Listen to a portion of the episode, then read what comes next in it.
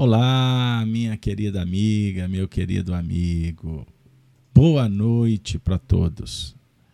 Sejamos bem-vindos para mais um estudo das cartas do convertido de Damasco, o estudo das cartas de Paulo.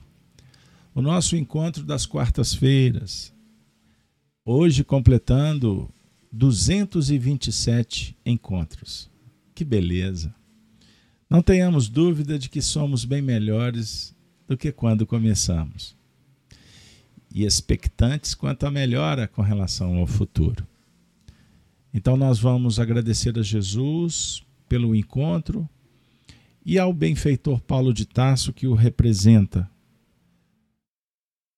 que contribui com a equipe que espalha, que compartilha a doutrina dos espíritos, o espiritualismo moderno que o, o nosso benfeitor Paulo possa nos acolher nessa escola filosófica, como ele tem feito com muito carinho, atendendo às súplicas de todos em favor do bem. E assim, nós pedimos autorização ao mais alto para iniciar o estudo da noite. Pessoal, é com muita alegria que nós vamos trabalhar com o tema na esfera íntima. Bora lá? Vamos juntos. Temos muita coisa para trabalhar aqui hoje. Que a aventura seja prodigalizante, estimulante, auspiciosa para todos. Bora lá? Então vamos. E antes disso, eu gostaria de abraçar a todas as amigas e amigos do chat. Desde a Alice, que está sendo a nossa amiga que se manifesta agora, até a Ângela, que foi a primeira a adentrar no, no chat. Nos canais da Rede Amigo Espírita, do YouTube, canal Gênesis YouTube, Facebook, Instagram. Um beijo, um afago, um abraço para todos. Então nós temos aqui a Ângela, nós temos a Regina, nós temos a Carla, grande Carla, a Alice, a Helena, o Valfrido. Valfrido para nós é o Fidinho, né? Posso expor? Grande abraço, Fidinho. A Lívia, Marilá, que está conosco, Homero. Olha que beleza, pessoal. Muito obrigado. Nisley, muito obrigado, Abílio. Cláudia Andrade, olha que surpresa. A Cláudia tenho que mandar um beijo para Cecília, não é mesmo? Então não esqueça de dar um beijo na Cecília. Ah, tô vendo que ela deu um sorriso. Será? Rosário Meirelles, Rodolfo, Carla Pontes, a Marcinha Helena tá aí conosco, a Bete Alves, Maria Gomes, todo mundo, Branca, Angelina, Elias Araújo. Pessoal, um abraço. Muito obrigado. Bora lá? Temos muito que fazer. Na esfera íntima. Bom, nós estamos trabalhando nesse momento histórico tão marcante, tão importante para todos nós, com o estudo da carta de Paulo aos Coríntios. Eu vou disponibilizar em tela, nós estamos trabalhando no capítulo 14.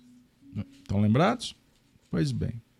Capítulo 14, é, primeira carta aos Coríntios, nós vamos trabalhar o versículo 26 Aliás, o 26 nós trabalhamos na última semana, nós vamos dar sequência o temário aqui do da Bíblia, Novo Testamento, a necessidade de ordem do culto. Vamos lá. Deixa eu disponibilizar aqui para a gente fazer a leitura em conjunto. Paulo diz assim no versículo 26: Que fareis, pois, irmãos? Que fareis, pois, irmãos? Ah, não posso perder. Já vamos iniciar com Paulo nos perguntando: o que fareis? Irmãos somos todos. O que fareis? Quando vos ajuntais, cada um de vós tem salmo, tem doutrina, tem revelação, tem língua, tem interpretação. Faça-se tudo para a edificação.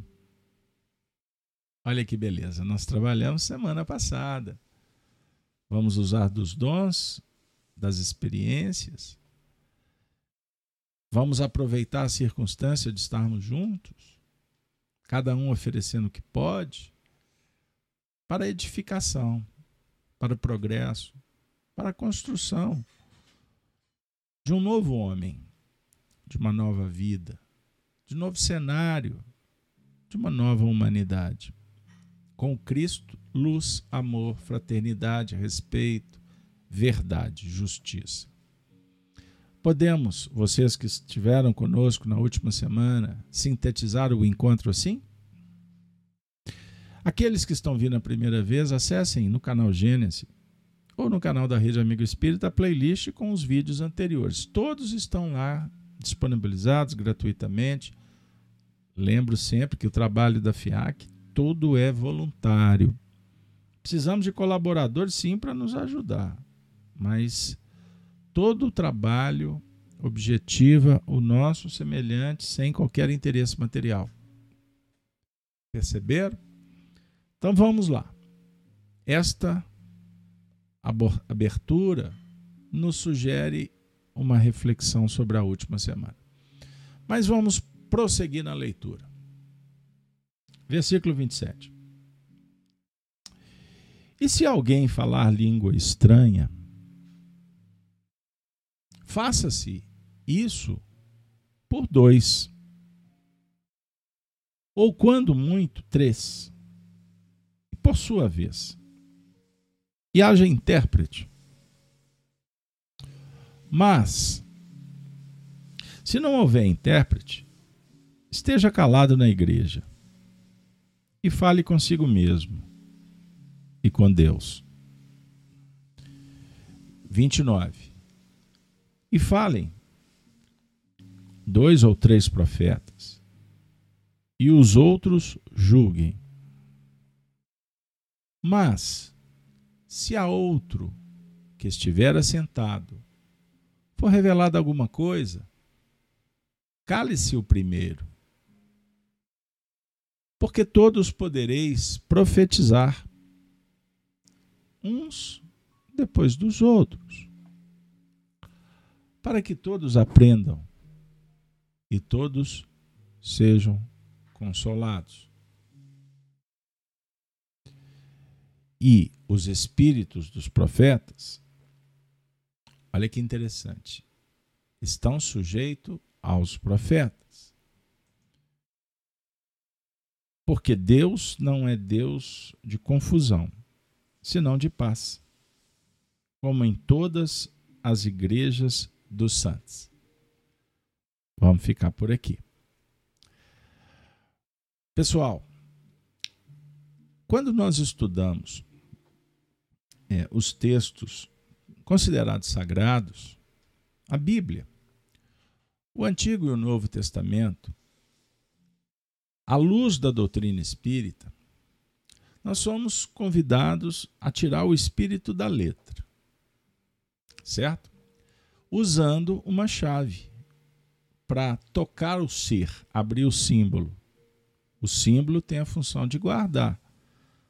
Até que o aprendiz se matricule na escola filosófica da vida, lute pela verdade, pela sabedoria. E, naturalmente, as coisas vão acontecendo, os caminhos se abrem, nós vamos percorrê-los em busca em busca da sabedoria, adotando princípios de vida, valores sendo ressignificados o tempo todo. Não como uma visão utilitarista, aquela visão de vale enquanto quanto pesa enquanto dura, depois não vale nada. Eis um contexto materialista. Não. Em filosofia profunda, a gente procura encontrar o valor nas coisas, observando que tudo tem um significado, um propósito debaixo dos céus, fazendo uma alusão a um texto do Eclesiastes. Tudo na vida expressa a beleza, a bondade, a justiça divina. A questão primordial é abrirmos os olhos pelo conhecimento e depositar o coração no altar sagrado dos valores reais para aprender com humildade esperançar o verbo da esperança. Olha que interessante. Ou seja, trabalhar para se atingir um objetivo com fé, com motivação. Não esperando que as coisas caiam no seu colo, sob o ponto de vista mágico, das crenças místicas, infantis, medievais, obscuras. Não. Hoje, nós nos reunimos não para falar línguas estranhas. Pelo contrário, nós queremos esclarecer. Aqueles que sabem um pouco mais, em Espiritismo aprendemos, na lei de sociedade, o papel do, do, profeta, por exemplo, é fazer com que nós, todos, possamos recordar do que já aprendemos, trazer do fundo o que já foi conquistado. Vamos parafrasear Sócrates: aprender é recordar, recordar sempre. E aliás, a música enseja: recordar é viver. Estão lembrados? Recordar é viver. Então nós estamos recordando o tempo todo, pois a recordação sugere é, abertura para o novo, não para que a gente se matricule no que passou, não, mas encontrar elementos que possam favorecer a jornada daqui para frente. Cada um fazendo o que pode, como dá, de acordo com conhecimento, o empreendimento, a tecnologia, em tudo na vida. Aí nós começamos a bater um papo fiel com Jesus, com bondade na alma, expectantes que Ele tem sempre a nos oferecer, e todos nós sedentos em amealhar, em guardar, para utilizarmos no momento oportuno. Então, nós desenvolvemos as faculdades da alma, o Espiritismo ensina razão, vontade, imaginação, criatividade, a faculdade mediúnica, a sensibilidade para as coisas essenciais. Dentro de um plano de relação, vamos desenvolvendo a lei divina a partir da empatia, na relação com o próximo, promovendo a filosofia estoica para sermos firmes, tendo domínio sobre si mesmo, imperturbáveis, compreender o que Jesus quer dizer, não se turbe o vosso coração, credes em Deus, credes também em mim, a casa de meu pai. Há muitas moradas, se não fosse assim, eu vou, eu vou teria dito. Perceberam, pessoal? Então é dominar a si mesmo. E para isso é fundamental que conheçamos. Por isso eu gosto de brincar com o pessoal que estuda conosco na casa de Kardec, que acompanha os estudos da manhã com o Evangelho de segunda a sexta, Gênesis no Lar. Quem não conhece, venha participar conosco. Transmitido às 7h10. Gênesis no lar, Evangelho no coração. Nós dialogamos com o Evangelho todas as manhãs. E nos estudos, durante os painéis que se abrem, cartas de Paulo, Apocalipse, Livro dos Espíritos e etc. Nós temos batido nessa tecla. Que nós precisamos uns dos outros. E quanto mais evoluímos, mais liberdade teremos, sob o ponto de vista espiritual pois iremos nos de desprender do mundo físico. Compreenderam? Então a gente observa a turma por aí querendo bradar por liberdade, porque ditadura tem para todo lado e para todo gosto, e aqui no Brasil está uma febre. Mas o que, que adianta? Brigar com a vida. Discutir com quem não tem conhecimento é perca de tempo. E eu estou falando conhecimento de profundidade, não é informação. Que também estamos na época, na era do achismo, a certeza do achismo. Guardem esse conceito. A certeza do achismo. Uma coisa é você discutir, debater com quem tem conhecimento de profundidade. Aí tem aprendizado, desde que não seja um terreno de esgrima. Não é? O indivíduo está falando, você não está prestando atenção no que ele está dizendo, a não ser tirando elementos para replicar, entrar na téplica. E aí vai, disputando espaço. Não. Perda de tempo. Porque a resposta que nós necessitamos espiritualmente não é do senso comum. O Espiritismo não vai trabalhar senso comum. O Espiritismo tem uma resposta para você. Tem outra para mim. Por quê?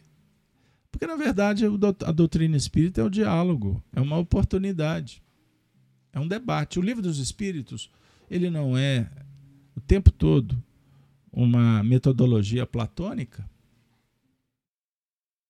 Kardec não dialoga com os espíritos. Existem respostas que são novas perguntas. Então, nós estamos estudando as cartas de Paulo, promovendo um debate em torno de uma mensagem que é crística. Então, um versículo para nós é suficiente para a gente conversar muito, muito, muito, muito. Mas uma linguagem que possa ser clara, palatável, discutível. Que seja para dois, para três, ou quando muito, três. E por sua vez haja intérprete. O que, que esse versículo pode estar dizendo? Em Homero, você que é um filósofo. E a Marilac, traz muitas expressões aí filosóficas. Porque quando muito três? Será que, ele, que o assunto espiritual é para ser versado na intimidade? Nós temos que aprender a lidar com, com os valores pessoais, dialogar com os nossos pares, em temas que sejam desafiadores e agradáveis. Então, Deus, valores e imperfeições abrem para nós possibilidades de estudar a lei natural, que é a própria resposta da vida. A lei divina é a resposta. Compreenderam, pessoal? É a resposta. Lembram quando Jesus dissera: Pedi e obtereis? Nós estamos precisando de resposta. Mas não é a resposta pronta, é aquela que nós vamos elaborar, desenvolver. E não dá para ser com 10 na multidão. Você não vai discutir isso em ambientes que não são favoráveis. Nós temos que cuidar de cada coisa no seu devido processo. Não é? Por exemplo, vejam bem, não importa qual virtude ou habilidade, pois todos terão que ser desenvolvidas. Esse que é o, o senso real da utilidade. Perceberam? Útil é o nosso fundamento, utilidade. Então nós vamos construindo virtudes, vamos desenvolvendo habilidades cada uma, cada qual no seu momento oportuno, sabendo que nós vamos passar por todos, todos os setores. Então, por exemplo, é, quando nós buscamos a felicidade, é necessário compreender que felicidade que vai ser, na verdade, a ampliação que gera motivação e nos traz esperança. Então, o nosso movimento utilitário com as questões materiais, muitas vezes nos enganam. Nós precisamos realmente descobrir, ter essa resposta. O que, que realmente é mais importante para agora? Sem desconsiderar o que venha a ser importante no futuro. Então, o existencialismo materialista diz assim: curta agora, aproveite tudo, goza, busca o prazer. O que vale é você estar bem com seus sonhos, colocando em prática, que se dane o outro. Materialismo. Aonde que nós vamos cair? Nós vamos cair naquela condição de medo e raiva, como os animais, no momento em que nos sentimos decepcionados. O medo gera a fuga, a raiva, o ataque. Completamente diferente do despertar da consciência. O, tra o trabalho com a consciência é ouvi-la, é a lei divina que está esculpida em você, em mim, em todos nós. Então, sonhar, desejar, ter prazer é um diálogo humano, pertinente. Mas nós temos que trabalhar com a medida chamada prudência para não gerar dificuldades maiores do que nós temos ampliar a dor que faz parte do processo. E também aprender com o erro. O erro, na verdade, gera a experiência. A dor, quando compreendida, a sublimação. E o que vem a ser dificuldade? Nada mais é do que medida de avaliação. Compreenderam, pessoal? Então, Paulo está falando que devemos aproveitar o ensejo, a oportunidade. E falar numa língua que não seja estranha. Que possamos falar com clareza, com mansuetude, como nos ensinou Jesus. Perceberam? Então vejamos, por exemplo, o versículo 28 ele diz assim: Mas se não houver intérprete, esteja calado na igreja e fale consigo mesmo e com Deus. Bom, texto é simples, sem dúvida. Precisa de muito esforço intelectual para interpretar. Mas será que a gente pode apertar um pouquinho é, o esforço para dar um, um impulso e mergulhar um pouco mais fundo? Ou você está feliz aí com a piscina rasa? Eu acho que não, não é? Evangelho não pode ser profundidade de pires. Nós temos que ir um pouquinho mais. É? A definir que, se não houver intérprete, esteja calado na igreja. Qual igreja que ele se refere? A que você frequenta? O centro espírita? que, que vocês acham da gente falar da igreja como egrégora, como resultado da nossa produção mental vibracional? A igreja como casa mental que estamos elaborando, construindo o tempo todo. A mente é o campo da consciência desperta, ensina Emmanuel, no livro Pensamento e Vida. Então vejam bem, numa linguagem simples, não se preocupe. A mente é o campo da consciência desperta. O que não está desperto é em germe. Faz parte, mas será trabalhado no devido momento. Aonde nós trabalhamos? Qual que é o campo que o Senhor nos convida? Aonde já despertamos conhecimento, vivência. Então ninguém pode viver dando saltos ou no terreno do outro. Cada um na sua parte. Por isso Jesus dissera: cada um segundo suas obras. Perceberam? Não existe duas mentes iguais, dois seres iguais. Somos individualidades. Perante Deus somos iguais, na condição de filhos. Somos iguais perante a lei.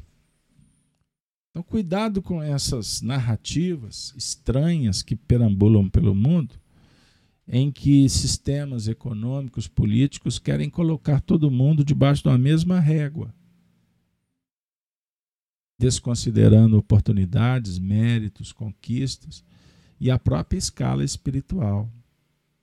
Vivemos num tempo de muita confusão, os valores sendo alterados.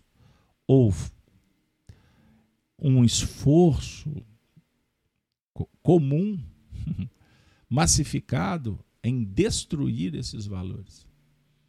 Então nós queremos dizer o seguinte: o que é bom, o que é belo, o que é justo, o que é verdadeiro, não envelhece.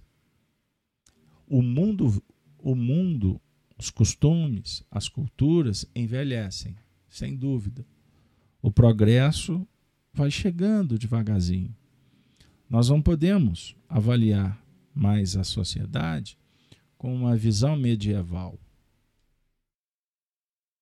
conhecimento, como eu gosto de, frisar, tecnologia, os estudos, as informações disponibilizadas. Então, demos passos muito interessantes para nos estabelecermos uma nova ordem de reflexão, de aprimoramento, de convivência, enfim. Mas o que se percebe na prática é que é, nós estamos deixando de lado o que é o mais importante: a filosofia do bem, a religiosidade. É? Observem, em função dos atropelos, dos exageros medievais, quando eu falo medieval, é reportando o mundo antigo, do totalitarismo é, monárquico e religioso, houve um rompimento filosófico. Nasceu a ciência em novas bases. E, por conta disso, nós vamos nos deparar com um fenômeno é, é, ocorrido na Revolução Francesa, com o Estado laico, a, o ataque aos sistemas antigos, grandes mudanças. Mas observem como que esse que o totalitarismo substitui outro. A força, a disputa de poder, ela perpetua até os nossos dias. Compreenderam? Então nós não podemos prescindir de Deus na nossa vida, da fé.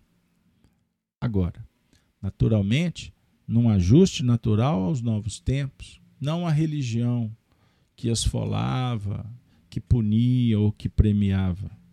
Não. Mas a religião como estado natural, condição de cada um de nós, lei divina.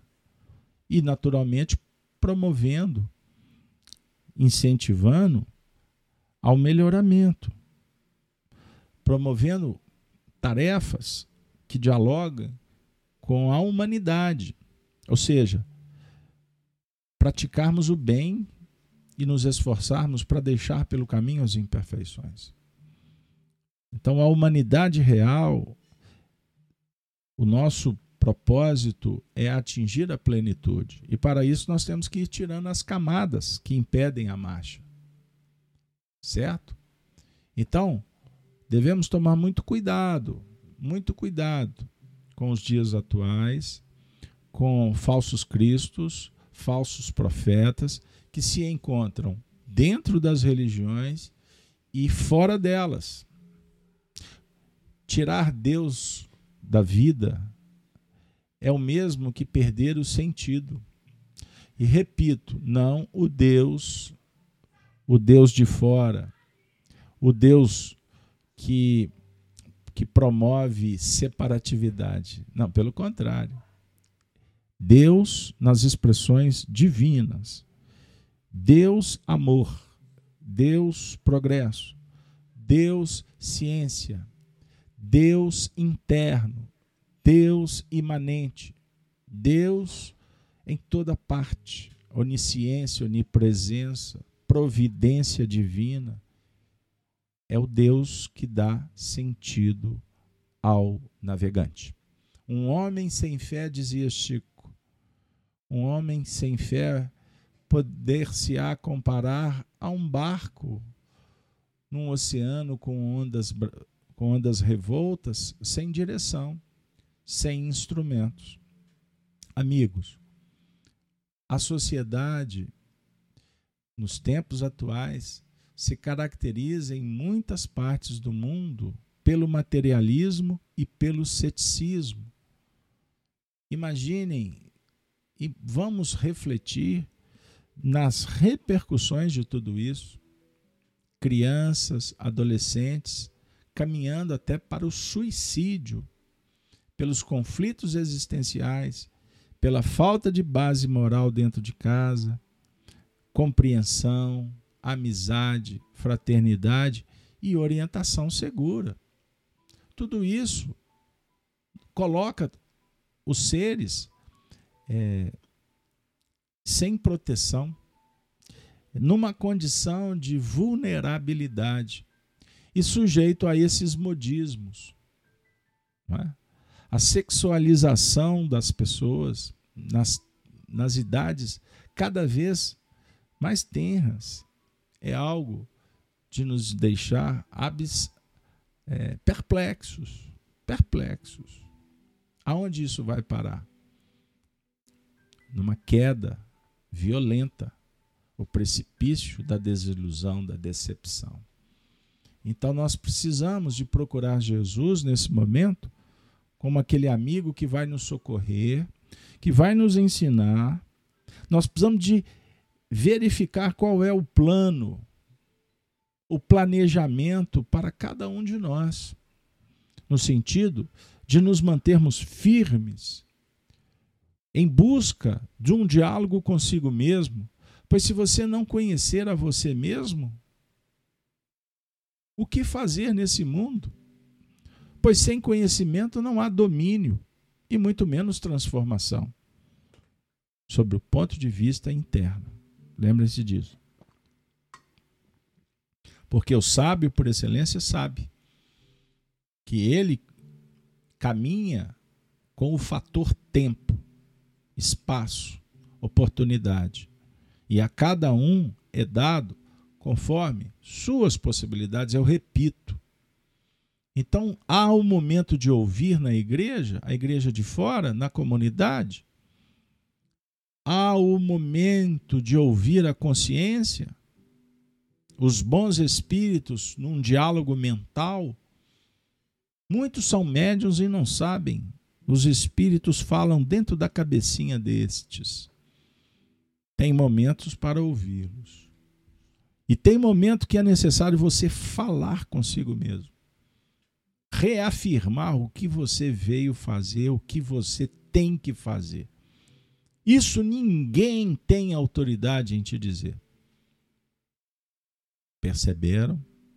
Autoridade no sentido de definir o roteiro. Deus é amor.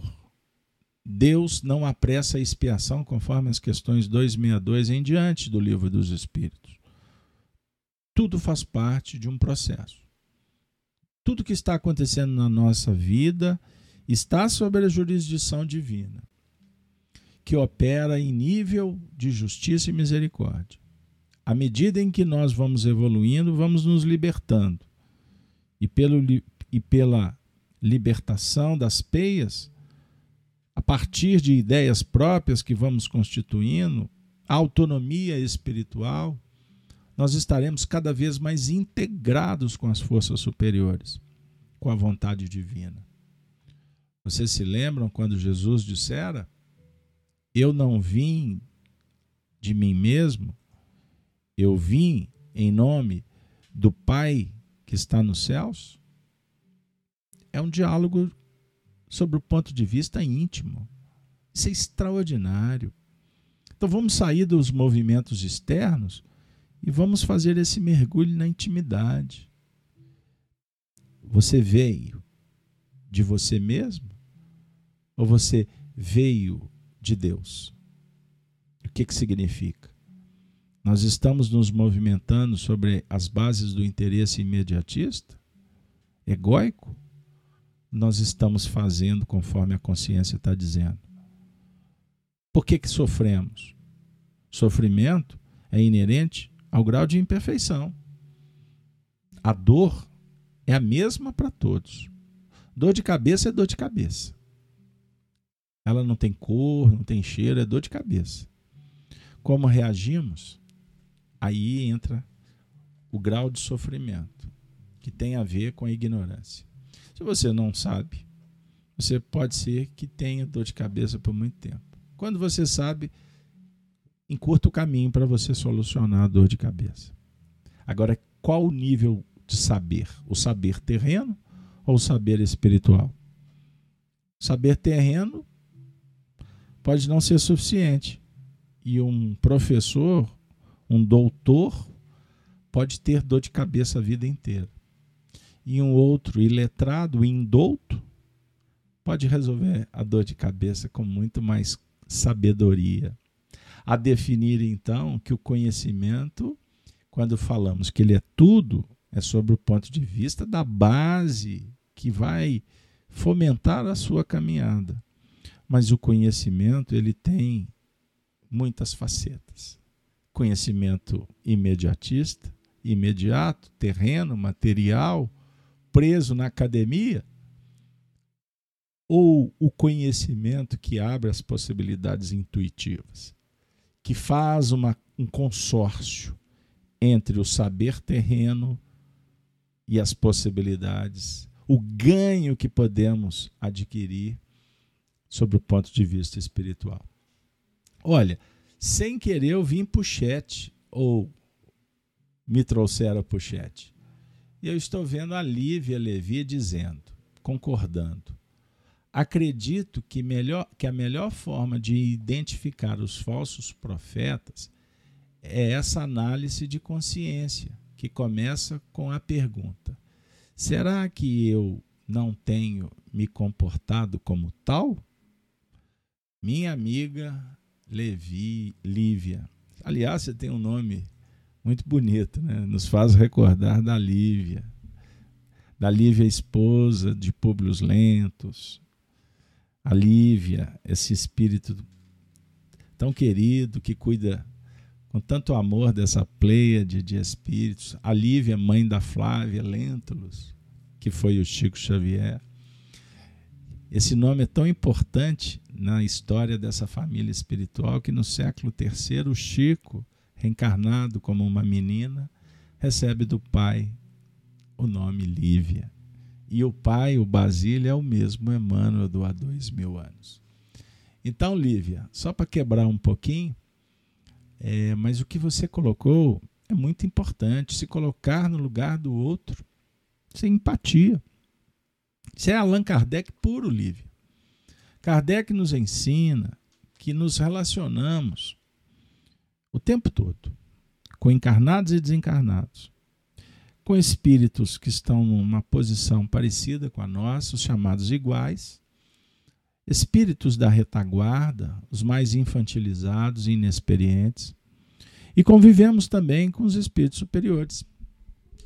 Nos três patamares, abraçando a Beatriz Rocha que acabou de chegar, nós estamos sendo chamados para desenvolver empatia, se colocar no lugar do outro. Eu gosto muito desse assunto. Você já parou para se colocar na posição do seu mentor espiritual? Se você estivesse no lugar dele, o que você faria com relação a você mesmo? Perceberam? Se você estivesse no lugar da sua mãe, do seu pai, do seu filho, do seu marido, da sua esposa, do seu par, o que, que você faria? Perceberam? Geralmente a gente julga, a gente disputa, a gente quer ocupar o espaço do outro. Isso é um grande equívoco. Ninguém ocupa. Ninguém faz a tarefa do outro. Só ele. Ah, mas eu vou lavar os pratos. a tarefa é sua dele. Se você está dizendo que vai lavar, a tarefa é sua. Não, mas o dia era dele. disse, olha, Deixa eu te contar uma coisa. O que, que a sua consciência está te pedindo? Que eu lave o prato. Então para de ficar discutindo se é dele, se é seu. Vai lá, lava o prato. Mas não lava com rispidez. Não lava cobrando. Lava amando. Lava abençoando. Ela não cuidou de você, está na hora de você cuidar dela. Você vai disputar com a sua irmã, com seu irmão, quem que vai? Vai você. Quem que vai ganhar? Hã? Quem que vai ganhar com isso? A Carla está dizendo, né, Carla Pontes, já me coloquei e acho que deve ser bem difícil, pois muitas vezes não observamos os sinais de alerta. Já imaginou, Carla? Eu acho que você está falando dos mentores, não é isso? Se eu não interpretei errado. Como que eles dialogam conosco?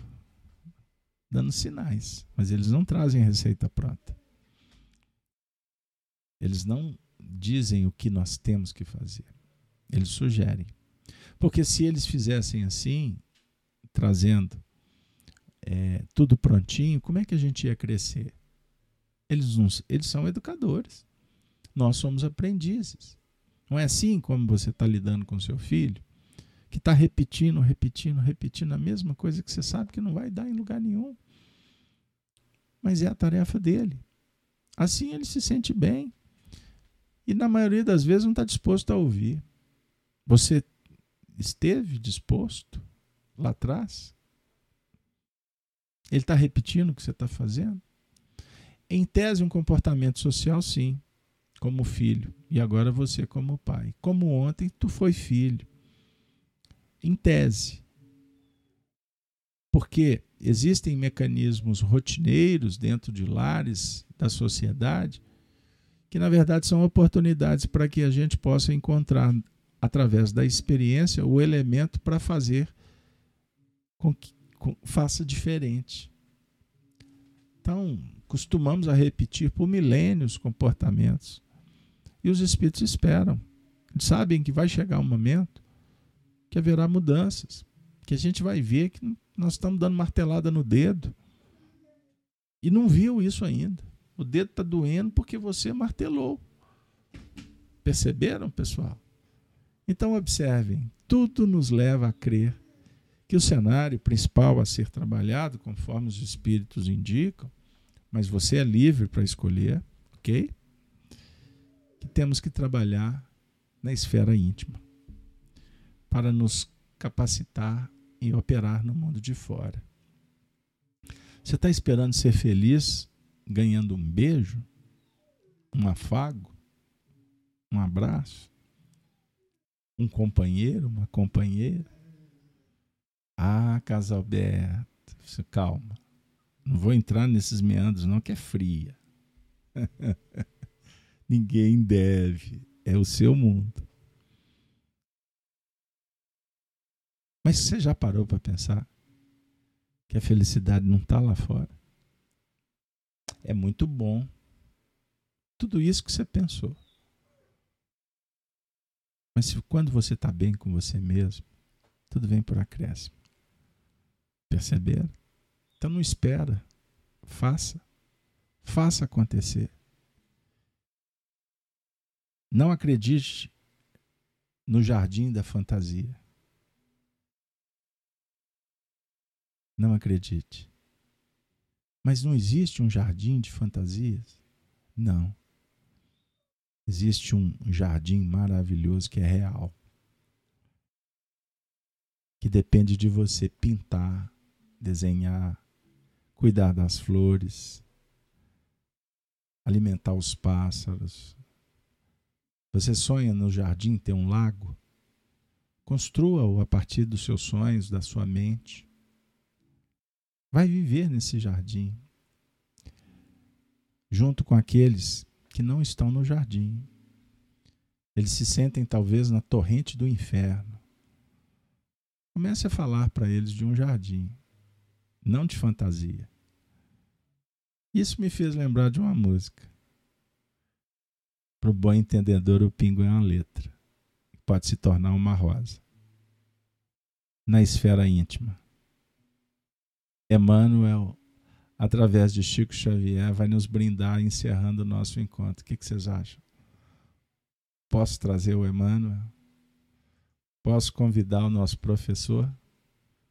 Se deixar casa aberto, mineiro tem muitos causos, mas chegou a hora de uma reflexão de mais profundidade na esfera íntima. Bora lá? Você tem em casa o livro Fonte Viva? PDF. Aciona aí. Facinho. Se precisar, eu mando. Vamos ouvir Emmanuel. Ele diz assim: ele traz um versículo de Pedro, primeira epístola 4:10. Cada um administra aos outros o dom como recebeu, como bons dispensadores da multiforme graça de Deus. A vida, a vida é máquina divina da qual todos os seres são peças importantes. E a cooperação é o fator essencial na produção da harmonia e do bem para todos.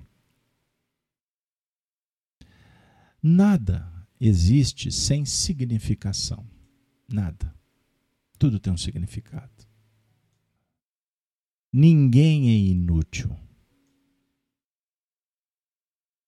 Cada criatura recebeu determinado talento da providência divina para servir no mundo e para receber do mundo o salário da elevação. Velho ou moço, com saúde do corpo ou sem ela.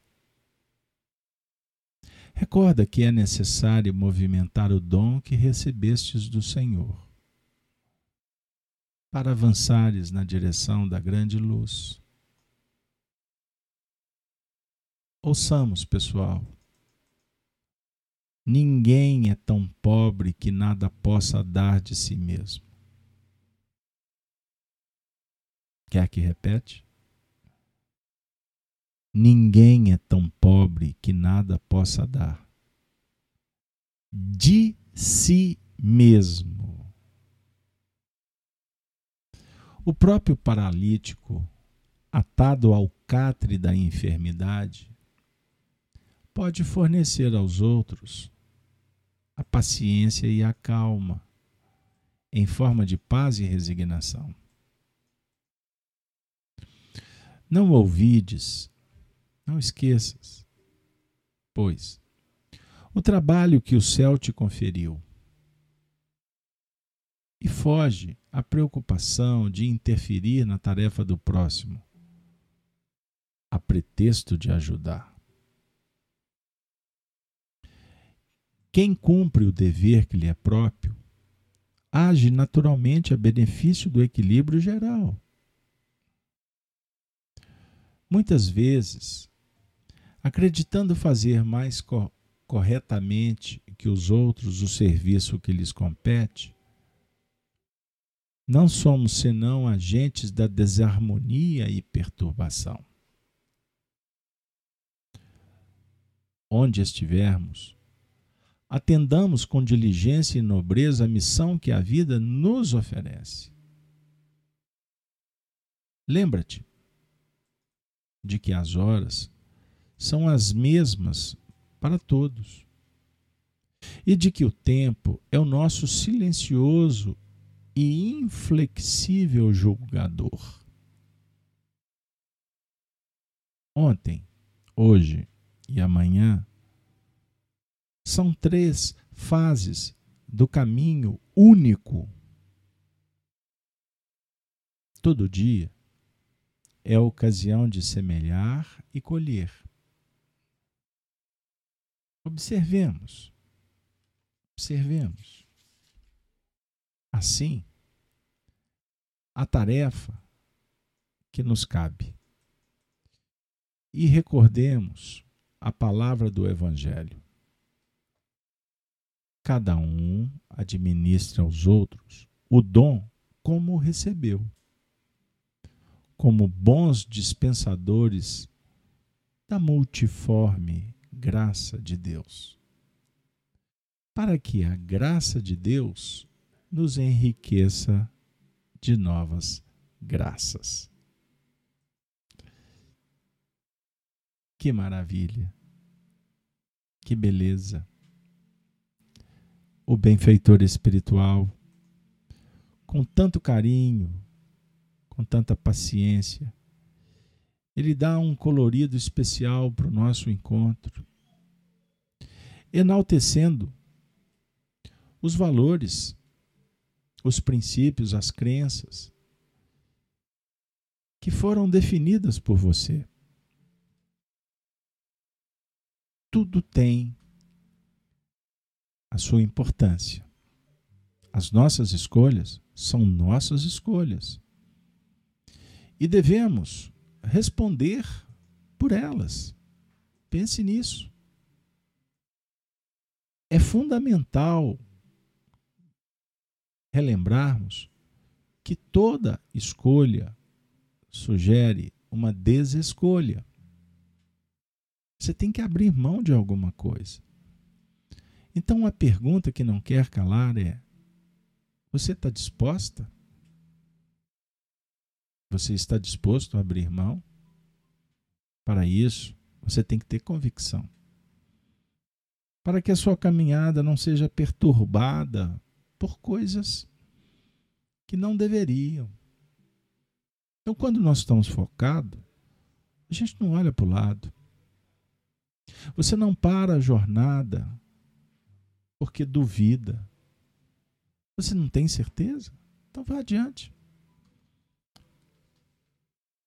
Se coloque para viver a experiência com profundidade.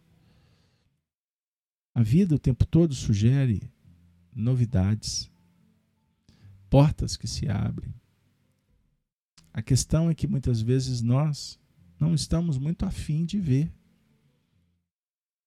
E depois nos colocamos como, vítimas, reclamando do tempo que perdemos, do amor que se acabou, do companheiro que foi embora, de Deus.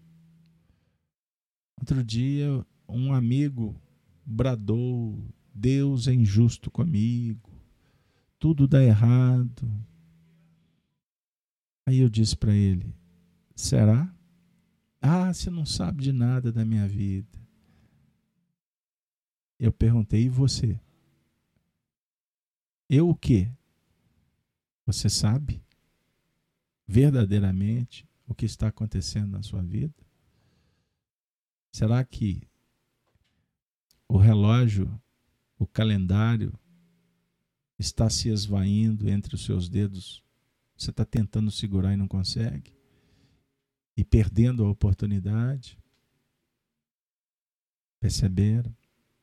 Então nós estamos num momento muito sério Há um momento em que Deus está nos chamando para olhar com os olhos da bondade, do entendimento, da compreensão, da misericórdia. Bem-aventurados os misericordiosos, porque alcançarão misericórdia. O bem que fizerdes será teu advogado na eternidade. Pense nisso. Pergunto para vocês. O diálogo de hoje ele verdadeiramente falou da nossa esfera íntima. Ele nos convidou para o mergulho interior.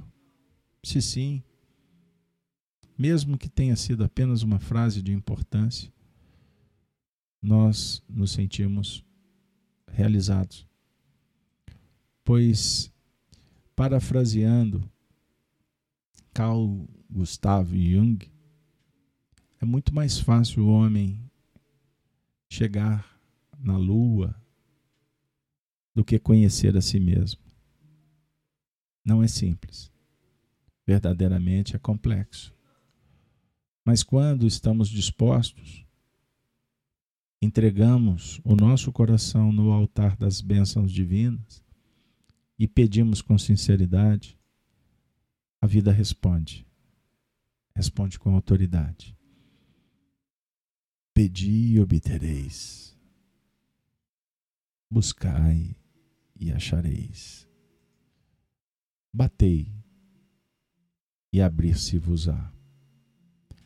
Porque quem busca, acha. Quem pede, recebe. Rogamos, Jesus, a Ti, de alma e coração. Rogamos, Jesus, que abençoe a todos aqui presentes. Que possamos, Senhor, estar em conexão contigo. Que possamos, Senhor, abrir o coração para viajar pela vida, aproveitando os recursos, as bênçãos que tu nos ofereces nesse manancial da misericórdia. Se bendito, Senhor, e ainda te suplicamos. Abençoe os lares aqui representados que possamos ter lucidez para cumprir as nossas tarefas, para podermos singrar na viagem auspiciosa que vai nos elevar ao infinito, a excelsitude do teu amor.